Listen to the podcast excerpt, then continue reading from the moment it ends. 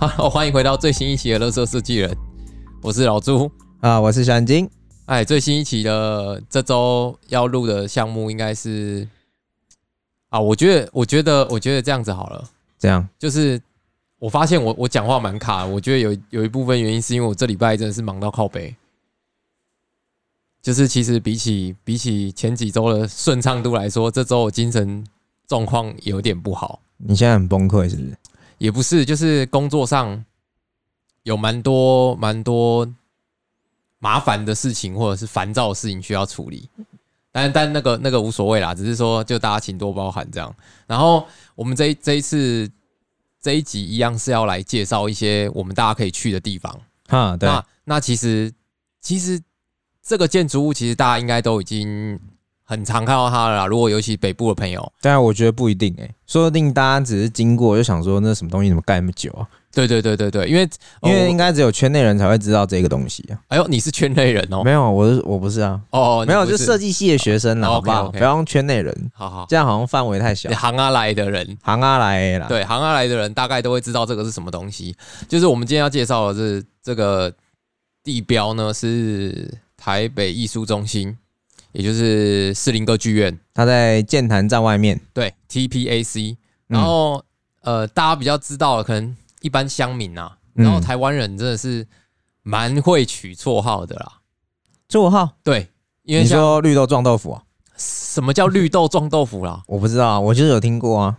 没有吧？我听到的是皮蛋豆腐，哎，皮蛋豆腐哪有绿哪有绿豆那么大颗？有啦，没有。Raymond k u a s 自己本人都都都说那个是皮蛋豆腐哦，是啊。没有，他有听到，他接受就对了。没有，他觉得这个名字蛮可爱的，很接地气。对，那他应该是没有听过其他的。我在网络上查了一下，那个有人说他长得像外痔。外痔是什么？就是你你的你的人会长外痔啊？你说痔疮？对，就是痔疮啊？为什么？你不觉得很夸张吗？什么意思啊？我竟然我居然不知道这是什么意思？哎，我想不到什么叫做外痔的形状。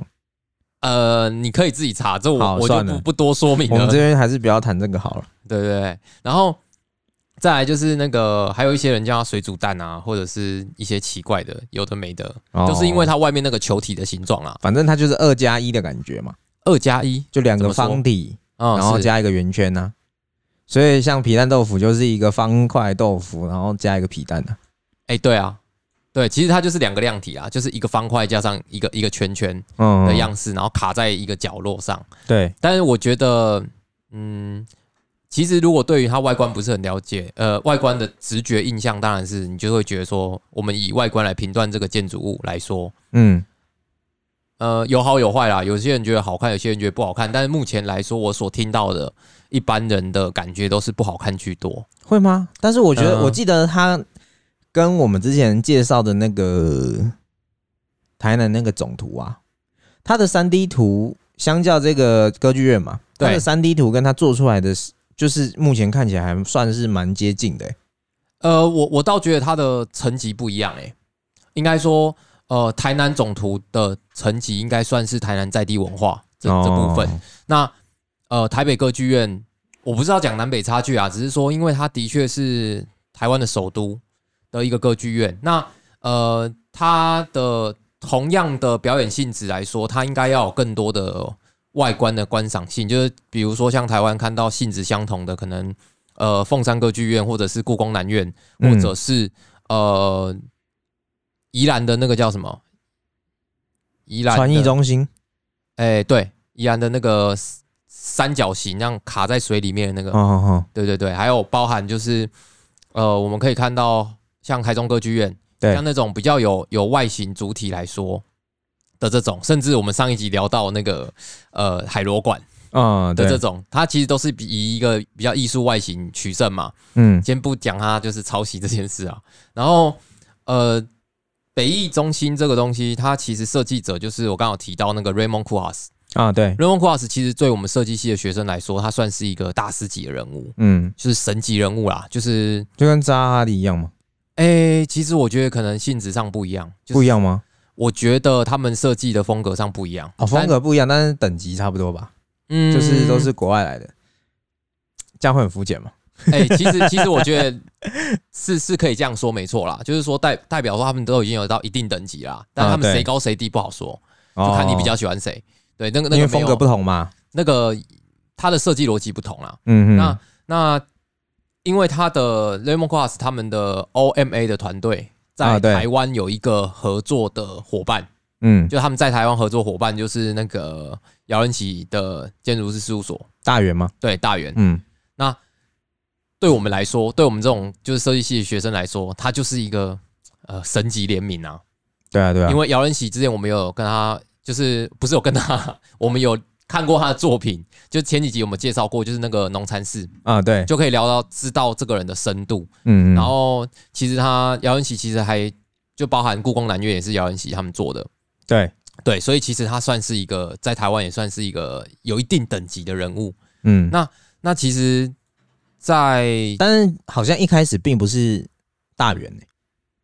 哎，没有，他其实不是大元建设去建的，嗯，它不是大元建设去盖的，嗯，它其实是呃，Raymond k u a s 跟他们，他们这是设计案，现在在讲设计案，我在讲设计案的部分，它不是大元建造的，嗯，那呃，它是因为 Raymond k u a s 他在台湾需要一个合作合作的一起构想这个设计的呃台湾合作伙伴，了解，那其实他们只是合作关系啊，对，不包含所谓的营造建造，嗯，那其实大家比较了解，其实是。那个建造部分其实已经倒过一家了。对对，那在二零好像二零一一七年、一八年的时候就已经倒掉了。那其实，在台湾的公共建筑上，我们其实前几集有聊到说，呃，在你在盖一个政府标案的时候，说实在，它的预算是比较难控制啊。对，而且它里面的很多东西都是定制品。对。你你没有办法说，就是拿一个呃有量产的东西去去组装，嗯，比较少。那大部分的东西都是要实际依照设计下去做。对对对，有这么强的设计团队来说，台湾的建造的压力就会很大。对，因为其实像呃台中歌剧院，我们所了解到，就是台中歌剧院的营造厂商也是因为台中歌剧院的设计师伊东丰雄，嗯，对吧？我没记错吧？哇，你又要讲一个不确定的事情。哎，等一下，你你帮我查一下，我继续讲。好，好，你帮我查一下是不是伊东风雄？我记得是伊东风雄。如果有稍后跟大家确认，稍后跟大家确认一下。我继续说，反正呃，Raymond Quartz 它本身有几个蛮有名的作品，也就是那个在中国的有一个就是电视的办公室，就是一个像是。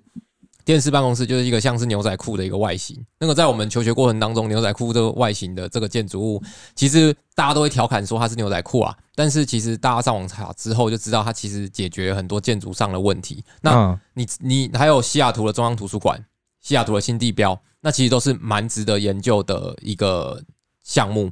啊对，那其实其实，在呃西雅图中央图书馆跟牛仔裤的这个结构上来看，其实你再回过头来看。台北艺术中心为什么它的外形会长成这个样子？其实就很一目了然，因为它的设计手法其实很有他的个人风格，嗯，也是他们团队的风格啦。对，怎么样的个人风格？呃，其实它比较常使用像玻璃帷幕那样子的东西。哦，你现在是在讲材质上？哎，不是材质上，就是手法。其实它就是一种惯用性手法。但它造型上呢？呃，其实大多数都是接近几何形。嗯，不管是这个。牛仔裤建筑物，或者是西雅图中央图书馆，它都是以几何形再去做出变化的。嗯，那呃，我觉得算个人风格明确啊。如果你够了解 Raymond q u a s 的话，嗯，对。那我觉得，其实我里面，其实我在查这些资料过程当中啊，我觉得有几个嗯蛮酷的东西，就是在二零零哎二零一二年左右的时候，二零一四一二年左右的时候啊，对，你知道就是政府。政府的案子，通常就会有很多议员去提出质询啊。对对，那呃，议员提出质询的话，他就他会审你的那些预算啊、预算啊什么。对。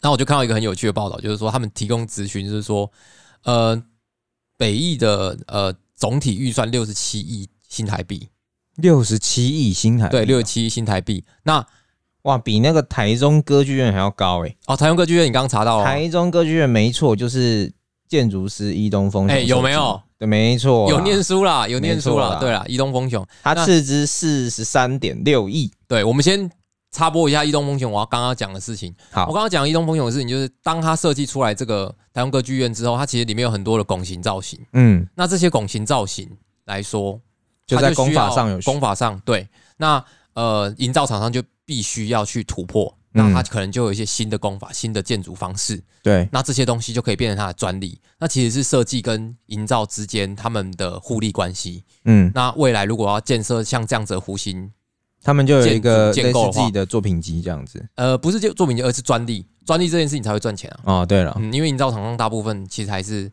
以赚钱为目标嘛，或者是工法挑战为目标嘛。嗯，对。那像这样子的新式建筑，其实可以加速台湾的呃设计材料的，就是建筑材料的进步。建筑技术跟材料的技术算是一种思想的激发吧。嗯。对，那我刚刚要刚刚回过头来，我刚刚讲说这个他们去总总工程造价，就是整个预算造价6-7亿，不是工程造价，而是预算的整个预算哦。是六十七亿。那里面呢，设计费就是包含了设计费，设计费就得标者会拿嘛。啊对营造是营造，设计是设计。对，那设计的部分，他们就提出说，为什么设计费需要花到五点七亿新台币这件事情？哎对啊，为什么？对，但是我自己仔细算了一下，嗯总设计面积大约是一万七千七百四十五平。啊对，对，那呃，整个除下来之后，每一平的设计费单价是三万二。哦那好像也还好。那因我们我们之前有提过嘛，那个毛生江，对，毛生江建筑师他的他的设计费在建筑1万是不是？部分是一万块嘛。哦对，那毛生江是属于一个比较在地的建筑师，他不是一个呃国际级不能说不能说他国不国际化，而是说他的目标从来就没有放在全球市场上，哦，他的目标是放在在地文化市场上，或是清水模的市场上。嗯，那他只是一个在某一个专业领域里面比较他有自己的专项跟对他的，职业的区块。他只是在一个区域性比较代表人物的时候，他的设计费可以收到一瓶一万块的时候，嗯，那呃，就就连我们所知道的啦，有一些有些设计公司师也是一万多啊。有些设计公司在中国所收，不要讲中国好了啦，好像中国钱比较多一样。以台湾来说，设计费很多设计呃也没有到很多，台湾高端的设计公司有些就收到一万一瓶一万六对啊，的设计费。那其实呃以这样子 OMA 这样子的国际设计公司，嗯，国际设计团队很强的，很有很多时机的来说，一平三万二，我其实倒也觉得还好，只是说他把它乘以这样的数量来说，我觉得大家就会觉得啊，五点七一行很多，嗯，但是一个一万一万七千多平，接近一万一万八千平的空间，那里面它要挑战的更多，可能有各种法规，因为它就光可能他要派个人来这边丈量啊，看，场地啊对，光光丈量可能就要一个礼拜了吧？诶、其实没有啦，它算地坪啊。你其实从里面长起来，我觉得比较要算的是结构。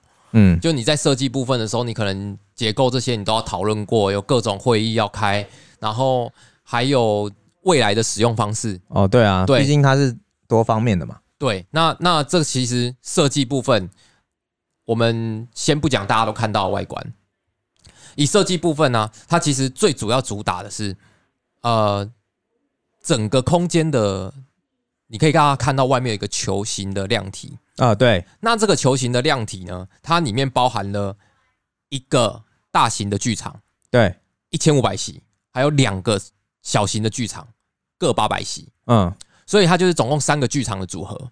我记得那时候看到类似这样子类球形的东西对是金华城，哦，金金华城对，对，可是金华城它最后变成商场啦，但是它它不是以一个应该说它的造型跟它商场好像没有什么关系。哦，对啊，没有什么关系，就是一个圆形的，那是完全。其实这这要又要研究一下金华城它当初设计的理想理念到底是什么。嗯嗯，但是据说就是我们现在在谈论的这个歌剧院，它是有它的特殊设计在里面。对。那那呃，我们自己了解到的是说，他当初在提出这个设计的时候，这三个剧场其实是可以去整合成一个大剧场，啊、它可以整合成一个容纳两千五百五十人的大剧场。哦，就是容积容积率很高。对，那可是我觉得这件事情，我现在比较能够感同身受，嗯。原因是因为我我有提到说，我大概一两个月前我到了那个诶、中恩纪念堂的那个台台北歌剧院，台湾歌剧院。国家歌剧啊、呃国家家音乐厅啊国家音，乐厅啊，对，国家音乐厅，它我去现场看的这些交响乐，交响乐的表演，嗯，那你就可以理解到一个场地的重要性是是有多高。哦，对啊，那其实它是属于比较呃传统式的表演，虽然它是西式的，可是它是传统式的歌剧表演。那对，以台湾来说，你没有办法去理解说，嗯，还有没有其他场地可以提供像是呃真正属于纯歌剧这样子的场所？你说大编制的团体，对，大编制的歌剧场所。那这个歌剧场所呢，我觉得对于台湾的剧场圈来说是蛮重要的。对，因为像嗯，台湾虽然有小巨蛋，那小巨蛋它终究是为了一个体育活动或者是呃演唱会所去做的设置。嗯，对，它其实算是一个球形的环环状的舞台。那它会比较着重于是表演的精彩程度，但它会是一个歌手或是一个呃运动员会说，我总有一天我要打进小巨蛋，我要去小巨蛋唱歌，哦，就是一个目标，对。就像甲子园一样，对，就像甲子园一样。但但是以以剧场的人来说，他们可能没有一个目标，他们没有一个真的比较大的目标。哦，对，对，那我觉得以北北部的人来说，可能台北歌剧院可以去让他们有更多的自激发思考的机会，还有目标。啊，目标是很重要的，就是你的目标在哪里，你要从哪边前进。尤其它是在一个比较人多的地方，对，算是说，如果今天这个地方算是它的交通比较不方便，嗯它会影响来的人数。对对那今天假设你在台北歌剧院，未来台北歌剧院落成的时候，你在那边一个表演，旁边就是士林夜市，然后就是它捷运马上捷运就在旁边而已，对，然后它是一个呃交通相对来说是很便利的，对，那呃，其实，在里面有个设计概念，我我自己蛮喜欢的，就是说，当这个一千五百平加上八百平，再加上八百平，这三个呃两个小剧场加一个大剧场，它两个整合在一起的时候，它其实是一个包含室内外的一个剧院场所。在它，设计概念里面是这样，但实际上我们还是要去了才知道，嗯就是你它怎么界定室内外这件事。啊，呃，其实要去了才知道。但我觉得有有一部分蛮棒的点是说，呃，他在设计这个东西的时候，他其实有考虑到台湾的剧场文化。什么是台湾的剧场文化？台湾的剧场文化现在其实还在起步的阶段。那我我们其实比较熟悉的剧场，剧场它其实包含很多，不管是我歌仔戏吗？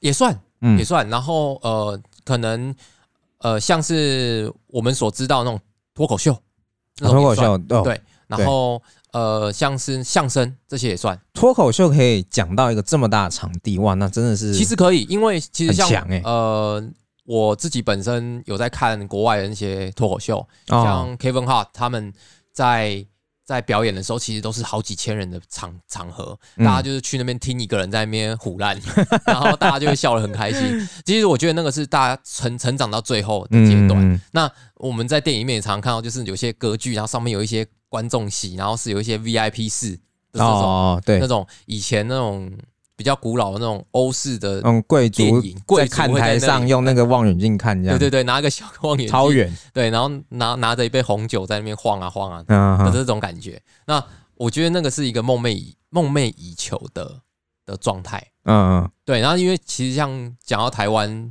目前来说，这种呃实验性剧场是居多的。嗯，所谓的实验剧场呢，就是说实验剧场它它所注重的点是说它的演出场地的随机性，它不是一个正规的场合。像台湾有很多那种，呃，我不知道你有没有听过，有一种剧场叫黑盒子，哦，它其实就是一个布幕，黑色的消光布幕，然后让大家去专注在里面的演出。就你讲这个，好像他不注重于他的场地怎么样，或者他的设备怎么样，但是他只他其实比较注重的是表演者本身体态跟他的那些身肢体语言。还有导演，导演哦想要表达什么？嗯导演想要从这这里面去做一些尝试性的、新的、比较有争议性的、比较有社会性的。它不是那种肥皂剧，嗯对而是我这个是一个尝试性的演法，你可不可以感受到？那那通常这种剧其实都不是有在看的人都会蛮难懂的。诶、应该说它的实验性，嗯，它是一个实验场所，它不是一个我真的要拿来做行销的，我只是要嗯尝试。它不是商业的。应该说我要来尝试看看市场的接受度，嗯对的一个的一个呃很容易入门的一个区域，因为你你每次进场的时候，你都不知道接下来会发生什么。啊，对，有可能你觉得它超无聊，有可能你觉得它超有趣，甚至它可以去安排观众席的位置，它不是一个呃很死板说大家一定得要怎么做。啊，对，它可以依照剧情的走向，然后我我之后可能剧情会怎么演，所以我我的观众就需要坐在什么区域，啊，这样去做配置。那其实它打破了就是第三道墙，呃，第四道墙就是我们观看者的这道墙，就等于说他走进了我我我需要思考的不只是在这个框架里面他需要演什么，我我要在这个框框里面创作什么，而是在导演在创。在思考的过程当中，他还要再加一步，就是他要让这些观众去看到什么，嗯，对，甚至可以让他们参与，对，甚至出现对话，嗯，对，我觉得这个是可以让这个是在一个实验场所来说，它这个当然不是台湾独创的啦，只是说它是它是由国外的一群学者去去做的一件事情，他们已经长达做了可能几百年了，嗯，的实验剧场这种事情，可是在台湾目前来说，呃。剧场文化还在启迪阶段，对，还是需要很多人支持。那现在台湾比较大众的都是实验剧场，这些人其实都没什么赚钱。我所了解到的，嗯，他们要花很多时间写剧，然后花很多时间赚自己去写写这些剧本的时间。然后，然后，所以就 Raymond k u a s 对台湾的了解来说，以剧场这件事情，台湾还是停留在实验剧场居多的情况下啊。对。那么再回到所谓的台北歌剧院，台北歌剧院它。的，它的这个位置是可以变换的，什么意思？也就是说，它可以有一个大的剧场，包含两个小的剧场。那这三个剧场可以打通的情况下，跟它是一个你在大剧场演出，在小剧场有点像是我们去吃板豆，嘿，啊，有时候两间包厢可以变成一个大间。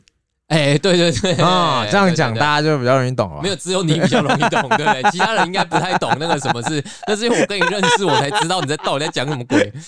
对。就是它的整合性，你就要思考到，嗯，我今天在一个两千两两两千，应该说它这样就是有灵活性吧？对，嗯，我要去思考两千五百席我要怎么演，一千五百席我要怎么演，八百席我跟观众的距离比较近，我要怎么演？嗯，我觉得那个都是可以帮助他们去激发思考的。对，对，那在这种尝试性的剧场里面，他才可以去决定说，哦，观众好像反应不错，对，那我可以继续写这类的东西。那我就可以上到主流市场，我就可以养活自己。嗯，我可以在创，我可以在追逐梦想的过程当中养活自己。这件事情其实非常重要，就除非你是富二代啦，就是你都不用想要养活自己。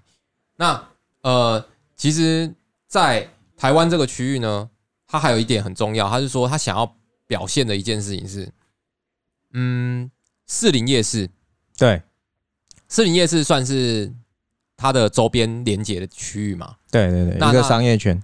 那其实这个商业圈里面包含很多小吃文化，对。那他觉得这个呃球体的整合模式，像台湾的著名小吃鸳鸯火锅，鸳鸯火锅，对。可是可是为什么我们好像没有？对对对对对，我觉得这就是重点。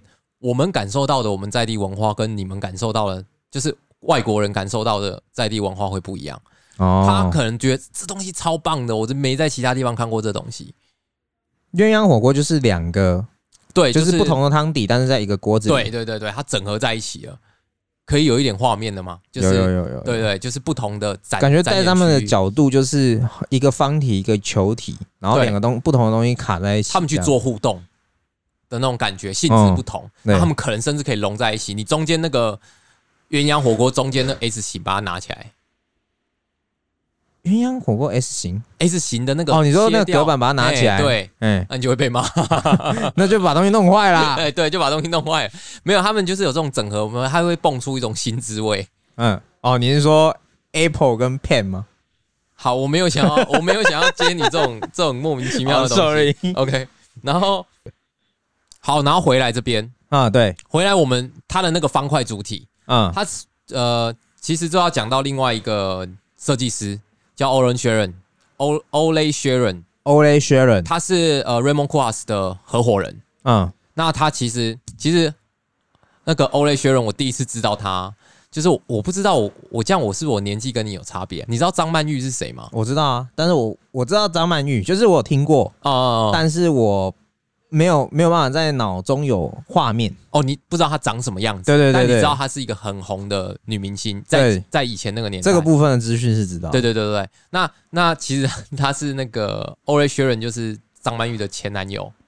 当时啦，当时是这么男女朋友。潮哦，当当时是男女朋友，对，但是在在就现在就已经分手了嘛，嗯，对，但是这个 o r a Sharon 当时就是因为就是你知道媒体嘛，他们喜欢抓一些八卦出来爆，那就说哦，他是就是北艺中心，他们甚至连那个 Raymond k u a s 都不提，他就直接说呃张曼玉前男友设计这样，哦是哦，对，在北艺中心落成的时，就是设计案定定掉的时候，那就是他们就是没有新闻拿新闻出来炒啊。哦，对啊，就是你会觉得啊，这是这重点吗？对，但是但是的确印象也蛮深刻的啦。就是如果不是他，我也不知道 o r a Sharon 是谁啊。哦我我只知道 Raymond k u a s 就是，我也知道他们里面最最大尾的就是他，嗯，就 OMA 里面。那我觉得，其实，在设计部分的话，他们的那个方体，他们其实想要展现的是像是魔术方块那种东西。魔术方块哦，对，因为它空间可以转换，是不是？空间可以转换。那魔术方块有一个概念，就是呃，它在有限的空间里面可以组合出无限的可能。哦，对，对，那在你的转动过程当中，就蛮符合他所要的这件事，就蛮符合你要展现出不同的人数、不同的空间。就是这个剧场的自由度很高，他不会因为因为有一些小小团体，他没有办法 hold 这么大的剧场，所以他就可以做线缩，这样子是不是？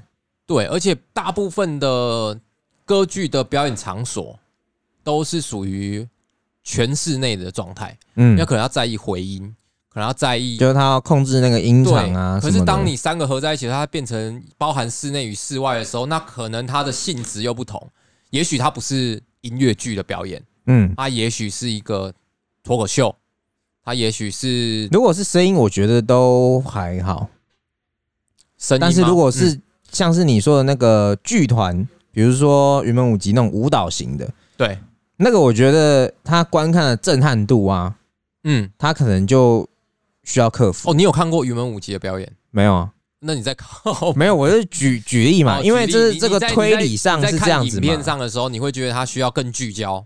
对啊，因为你你看嘛，你坐在那么远的地方，然后他在嗯跳舞，你很难看到舞者的一些表情没有你啊。坐很远，代表你是贵族啊！你要拿 个望远镜去看啊。没有没有，你讲这个的时候，我第一个浮现的画面就是来三万，还有没有要出价？然后就有人在看台上举牌子十万，讲什么鬼啦？到底是讲什么鬼？你脑袋里面到底是装什么鬼东西啦？我就想那个竞标场合啊，我跟你讲，我这里面状况很不好，你再这样继续搞，我就直接不录了。干什么东西啊？神经病！然后其实我我们我们在呃，我很蛮我蛮开心看到台北能够再有这样子的新式建筑，因为其实大我觉得台湾人就是这样啊，什么东西还没出来之前，大家都会拼命骂。这不知道是不是台湾人的习性呢、就是还没有出来之前，大家能酸没有吧？我觉得人就是这样吧，哎、不不是只有台湾。你看那时候 iPhone 十一出来的时候，大家也骂啊，结果大家还不是抢着买。真香。对啊，啊十二出来，大家也是抢着买啊。就是十二出来之前有人骂嘛，然后后来还是抢着买，买到现在销售超高啊。因为我我没有那么多的国外朋友啦，嗯，所以我不确定大家是不是也是这样。我所知道就是我没有，我是看新闻的啦，看新闻。哦，你说大家会骂是不是？对啊，大家会骂，就是大家就会觉得啊怎样怎样的。有人觉得他做走回头路啦，啊，有人觉得说啊你怎么把它变成圆弧形？哦，你说你说你说 iPhone 是不是？对对对，嗯就以 iPhone 来说，但但是但其实很多东西都是这样子。但我所看到的像是那个什么呃，唐吉诃德。嗯，你知道唐吉诃德就是最近在西门町不是开了一间唐吉诃德吗？然后这个有听说它是一个日本的那个杂货店早呃类似啊，你可以这样讲。这样讲对，但我我就有人讲一个更贴切，他说是日本的小北百货啊。哦，对对对，我觉得这就蛮贴切，就什么都卖嘛。对哎，那那如果哪一，我觉得小北百货只差他没有在卖吃的而已，卖便当之类的。不好吧？对，所以没有啊。唐吉诃德其实就是好一点的小北百货啊。哦，所以唐吉诃德有卖吃的吗？有啊，唐吉诃德有卖吃的啊、哦他有卖生鲜类的，就是全脸啊。那就是全联嘛。对对对，然后唐吉诃德其实大家在来之前，很多人就说白痴才去，然后把日本的售价直接转换成台币，就是数字不变，直接换币值，那么贵谁才要去？哦，是这样哦，对啊，哦，所以真的比较贵吧？我记得我我还没有去逛过啦我，还没去逛过，但是但是 Uniqlo 当时大家也是这样讲啊，啊大家还是然后现在？呢，好便宜，大家还是觉得很便宜啊。对啊，现在大家哎，就实好便宜，实际上也是真的蛮便宜这样的。对，就是大家都说哦，去买的都是盘子啊什么之类的。那说实在，台湾盘子还蛮多的。哎，像你眼前就有一个，是不是？哎，我有一些眼前有一个大盘子，对，在北部大盘上，对，就是像这种形式也是啊。像你看，大家都骂骂的一一一堆有的没的，到时候一定又会出现什么啊？你交通做这样子，人数不进去，人数不够怎么办？什么之类的。我哦，觉得你说塞爆的状况，大家就是刀子嘴豆腐心啊，就是你嘴巴上讲很讨厌，你还是很想去啊，啊，真的哎。真的啊，就哎是我其实刚刚想到，哎，嗯，那边现在歌剧院还没落成呢，对，就它还没开幕嘛。嗯哦，那边就已经很塞了，因为那边要上新生北路、新生快速道路，对，然后再开，我靠，那时候那个交通已经出问题。如果如如果有什么活动的话，那我觉得那一定是塞爆。哇，对，其实它还有很多的数量限制问题，就是可能地下停车场不够，然后还有一万一万多平地下的停车场会不够吗？它车位其实只有三百五十几个，哦，你有查到？对，然哦，后那这很少哎。其实算蛮少啊，他的。是在玩是不是？我我是觉得可能，他不知道台湾什么没有车最多吗？我觉得那可能跟它的建筑面积有关系啦。就是它可能面积说实在也不算大，你不能跟台中的歌剧院那样子比。哦，对，因为它占地可能不大，它是在一个市区中心，那台北市寸土寸金的，然后旁边其实也有大众交通工具，哦，对，它其实也算交通方便。那哦大家不一定也要开车去，因。为捷运其实再怎么塞，就是还是要还是会啊，还是会开啊，嗯，那就是塞满一班再一班。其实，在台湾捷运来说，我觉得它算蛮方便，而且它可以容纳的人次是蛮高的。对蛮高的。其实你不用等到两班，一定都可以上，除非是跨年。嗯，它很快了。对啊，很快啊，很快就有下一班。其实我觉得停车场这件事情，现在大家在吵啊，但是会开车去的，我觉得其实也是少部分啊，嗯，就真的是外地来来玩。哎、不是。其实外地来的反而都坐捷运，坐捷运。对啊，嗯，然后旁边可以逛个夜市，那也许你可以晚上可能像我们知道演唱会可能七点八点才开始，哦，对啊，你可能可以先逛个夜市，结束之后再逛个夜市。因为 Raymond g u a s 你他有讲一件事情，他说他最喜欢逛夜市。不是啦，他没有那么又不是观光局在 在赞助，没有没有，他说台湾人是全世界最晚睡的国家。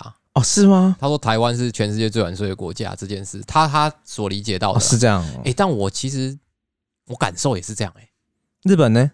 很早啊，日本超早睡、啊，他们不是都会有那个上班族居酒屋时间吗？这个我就不知道，因为我们大概我们上次去大概也是十点十一点就差不多要走人了。哦，那韩国嘞？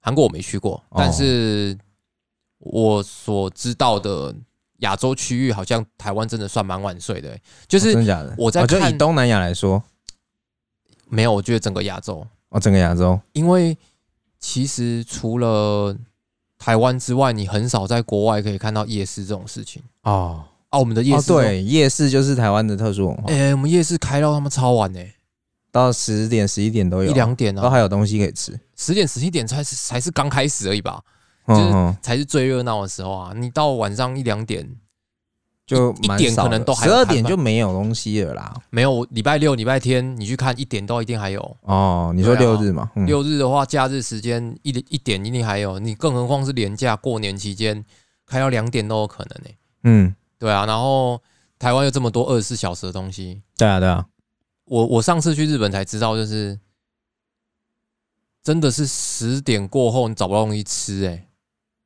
所以你可以自己带锅子去那边煮嘛？不行，不行就是也麻烦啊。哦，但这就是要讲到，就是就是下次我们如果讲到去日本的话题，我们再拿出来讲哦。反正就是去去日本有超多超级莫名其妙的事情，OK 对，OK，那那也是蛮好笑的。然后反正我觉得以台湾来说，我觉得我我蛮期待看到他晚上的样子，因为我们现在其实都是早上看到他的样子嘛，对，而且他现在还还没还没点灯嘛？还没点灯，然后他的工程也延宕超久的。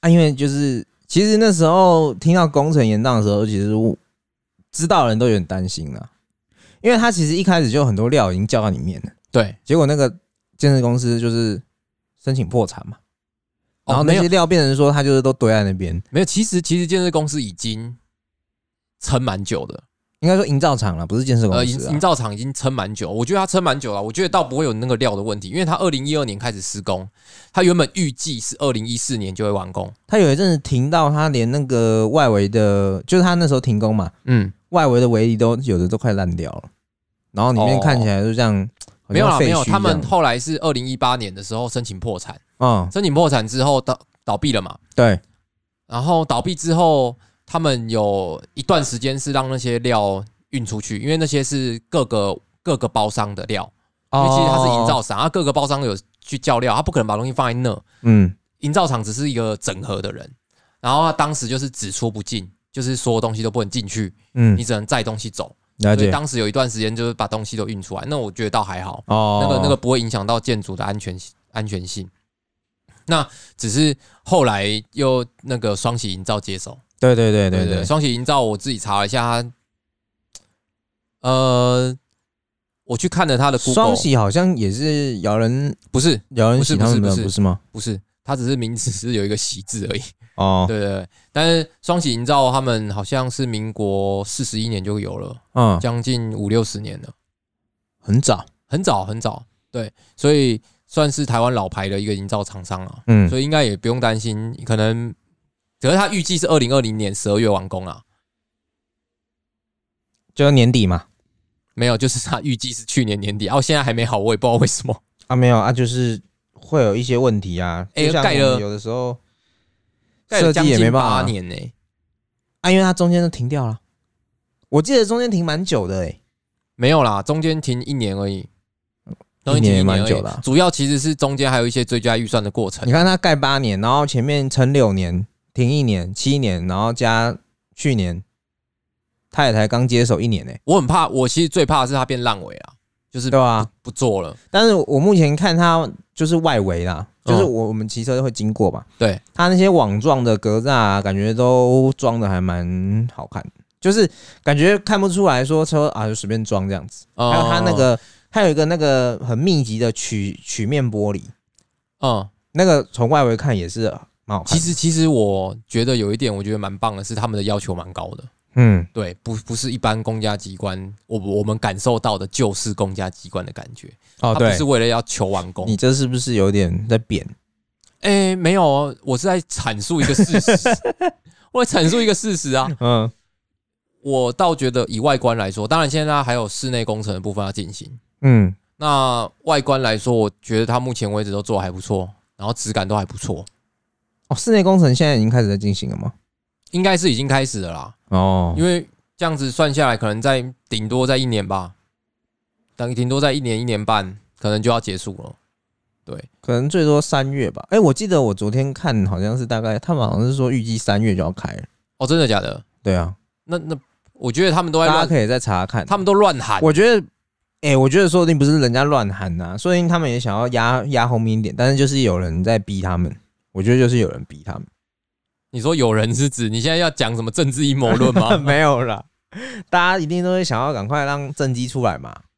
哦，你现在又讲的更明确了，你现在是在讲说台北市长柯文哲在我没有，我没有，我没有，我没有，不是我啦。好，我们今天这一集正式宣布，现在已经进军政论圈。你现在不是不谈政治吗？现在就政论节目就对了。对啊，我我觉得那个那个我们就不讨论啊，因为嗯我们主要还是要讲设计啊。嗯对那其实以整体来说，我自己仔细查了一下，我觉得有时候如果跟着网友他们去思考，跟着他们的风向去说好丑哦，好丑哦，好丑哦，好丑哦，嗯，那我觉得那不算是不算是一个对的理解设计的方式。因为他们就平民啊，你不要这样子，没有啊，不要这样就是一样，哎你就是这个不是我的意思是，不是给你解释。啦。哎，我的意思是说啊，就是他们就是没有接触过就是美学的部分嘛。对，啊，相较我们有一些有读设计或者是设计相关周边行业的，大家就会大概知道说，比如说就算是工人，也大概知道说，哦，嘿，玻璃安就素耶，啊，懂我意思吗？啊，但是工人的立场，以上言论不代表设计设计界的立场。你要分割，你要切割清楚就对了。因 为我觉得这蛮危险的。如果有什么事情，你们可以直接署名寄信到我们的信箱里面，然后署名请给小眼睛。哦，好，OK，对，不关我们谩骂言论给我啦对对对，他他一波塔车啦，是我啦，啦，是我啦。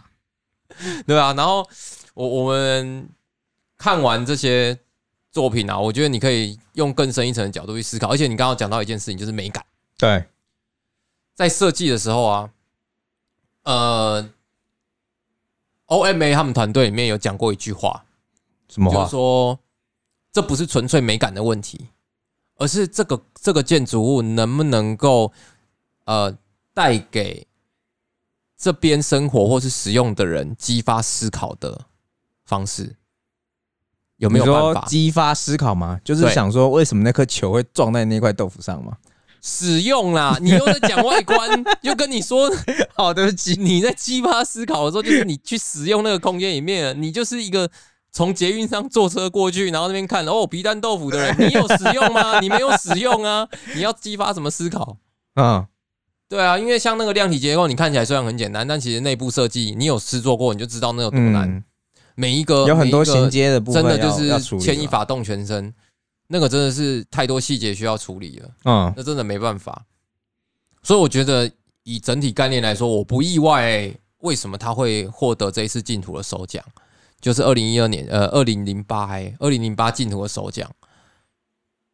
所以我我觉得完全不意外，因为他的概念的地基是很稳的。啊，对，所以我觉得他能够拿到，然后能够盖出来，我觉得那个算是呃，对于台湾来说的，台湾设计界或建筑界来说，我觉得都是一件非常好的事情。对，又有好作品可以看，这样。对，又有好作品可以看，然后又有好空间可以使用，不论不论是对于剧场圈的人来说，然后或者是对于我们设计者，或者是从材料工程去思考，或者是从一般民众的娱乐性来说，对，都可以带来新的都多一个景点，不然新的士林夜市都快落寞了。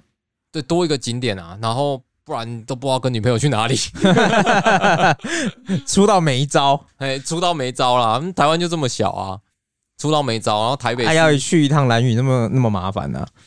哦，蓝屿哦，对啊，因为我我们最近有考虑要去蓝屿啦，对啊，对，订飞机订不到，啊，订船也订不到，要还要坐船，啊开船车也没有。车可以租，对啊，车其实是我们自己的问题，谁叫我们穷，没有没有自己的车子，但如果我们有钱，我们就可以坐飞机啊，可是飞机又太贵了，哦对啊，来没有啊，现在不是买不到票吗？哦，所以买得到票你就有钱买到票为什么不做？哦，所以这就是大盘商的实力嘛，对不对不？是啊，那么快，你你看，就像为什么你不搭客运，你会搭高铁嘛？去高雄其实有时候出去玩的时候，我要讲的是出去玩的时候，你不能只考虑你自己啊。哦，对啊，当然对啊，当当然有些有些有些人也有金钱上的问题啊对啊对啊对啊，所以所以这不是这不是说这不是说你你只需要考虑你自己，因为出去玩就是这样。那蓝屿它就是比较麻烦啊，嗯，对啊，那个我们留着下次讲啊，等到我们回来之后再说，然后回来再说，是不是？回来之后再讲去蓝屿的好玩的事情啊，好啊，对啊，而且因为我们我们接下来可能有一些安排啦，就是录音的安排，所以蓝宇的事情就不多说了。哦，好对，那那呃，今天介绍的这个是呃台北艺术中心，然后就是俗称的士林歌剧院啊。那俗称，对啊，它哦其实叫台北艺术中心，哦对，对对，大家都叫它士林歌剧院，好，就是 TPAC。然后我很期待它可以完工，到时候大家可以真的去现场体体会一下世界级的呃建筑设计师，嗯，还有台湾的建筑设计师。看看他搞那么久，搞出什么花样？对，八年了。我上一次等这么久的东西是游戏，那你也是很狂热三。欸，对对对对，我上一次等这么久是《暗黑破坏神三》，八年一个小孩子都可以长大了那也要你有小孩子啊啊，哦，我没有吗？你没有了，我没有 你没有，你没有，你连老婆都没有。然嗯，后好啦，然后我很期待，然后也希望大家去的时候，就是可以多看看它的动线细节，或者是它的设计的部分，然后去好好的享受这个空间。我觉得剧院这件事情对于台湾来说算是一个比较陌生的一个生活体验。对，那感觉台湾好像比较少会看这类东西。对，看音乐剧或者是剧场类的东西。对，那我觉得这也是值得，它是创作一部分，激发你在工作上的灵感一部分。我觉得这个是一个很好的生活体验，所以到时候大家去看看，然后好好体会一下，然后让自己的生活体验更多、更多元，然后也可以帮助到你在做设计上面，或者是你在享受生活上面。对，好，那今天就到这边。那如果我们过程当中如果讲错任何东西，你们也可以留言下方，我们通常都会在隔一集就就就去跟大家澄清一下对对，下跪道歉。啊有错我们就道歉啊啊！如果讲的不好就道歉啊，嗯嗯反正我们也没有收人家钱，好，对吧？我们是希望收到人家钱啊，对啊。